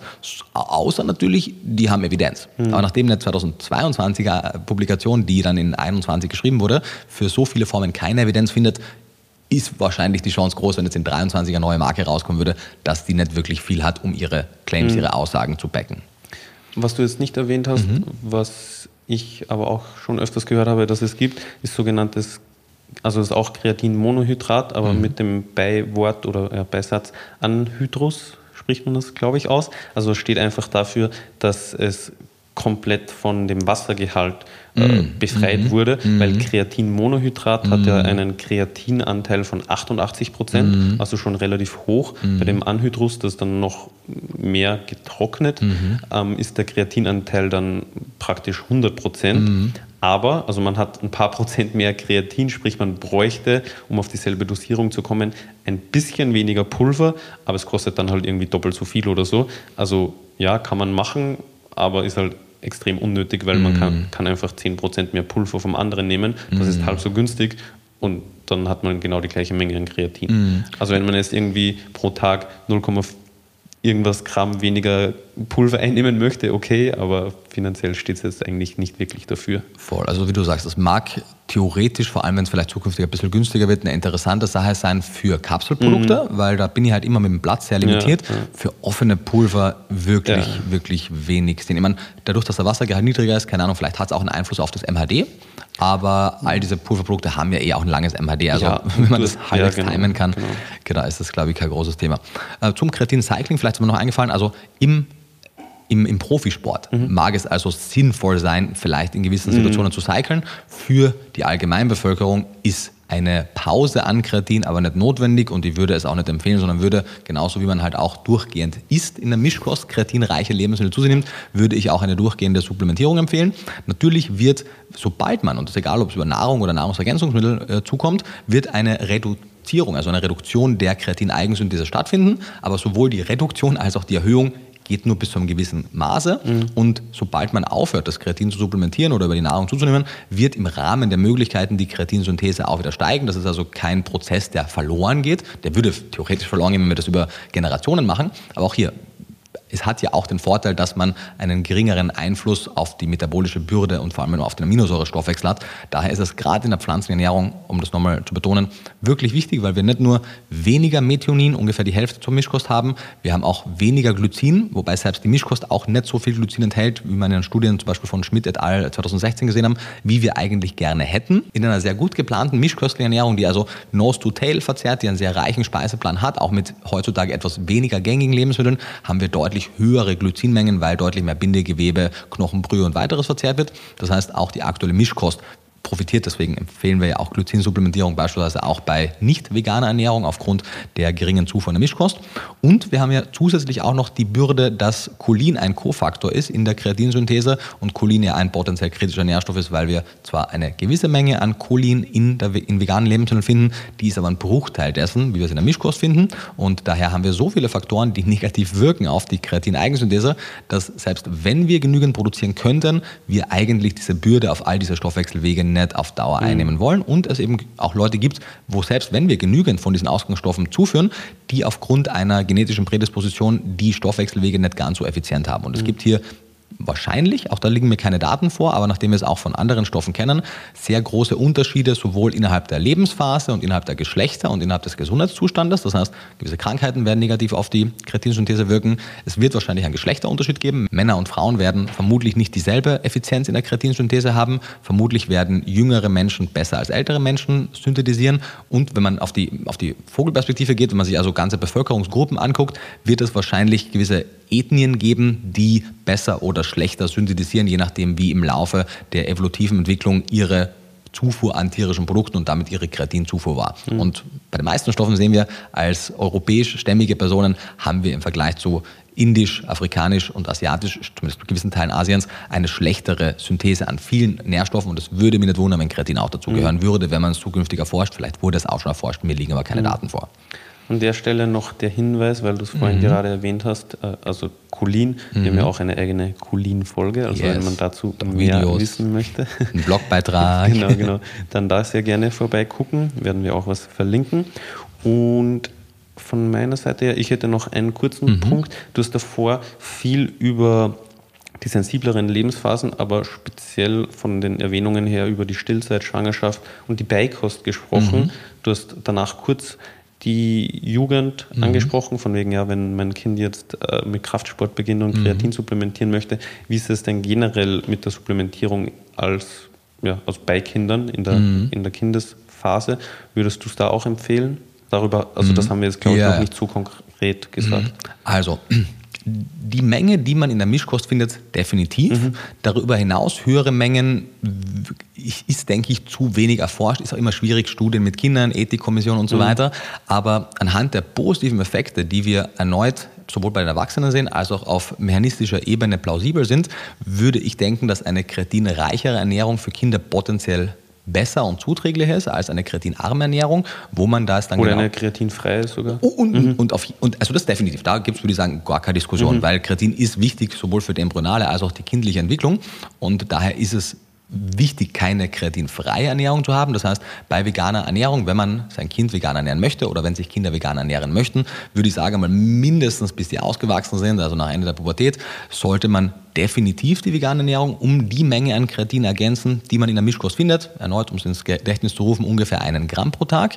Für Jugendliche so ab dem man, es kommt eben aufs Gewicht drauf an. Mhm. Also wenn man sagt, man hat Jugendliche oder man hat Kinder, so eben zwischen Beikost und Pubertät, dann werden die natürlich äh, weniger Gewicht haben und dann wird man eher eben im Bereich von 0,05 Gramm pro Kilogramm mhm. Körpergewicht, gerne auch 0,1 Gramm pro Kilogramm Körpergewicht nehmen und kann das dann individualisieren. Erneut, man muss jetzt nicht bei jedem Kilo, den man zunimmt, auch die Kreatindosis ja. dann anpassen. Das ist mehr ein, ein ungefährer mhm. Richtwert. Pi mal Daumen. Genau. Und im Zweifelsfall eher etwas mehr ist hier in den und kritische Lebensphase sehe ich wirklich bis zum Ende der Pubertät dauern. Mhm. Bis zum Ende der Pubertät ist etwas mehr hier tendenziell besser als etwas weniger. Mhm. Okay. Hast du sonst noch was? Hm, ich, also ja. man kann natürlich zu Kreatin noch immens viel Hast mehr sagen. Relevantes? Ähm, relevant auf jeden Fall, aber nichts, was so relevant ist, dass wir den Podcast jetzt noch weit über die Stunde hinaus mhm. verlängern müssen. Okay, cool. Dann würde ich sagen, wie immer.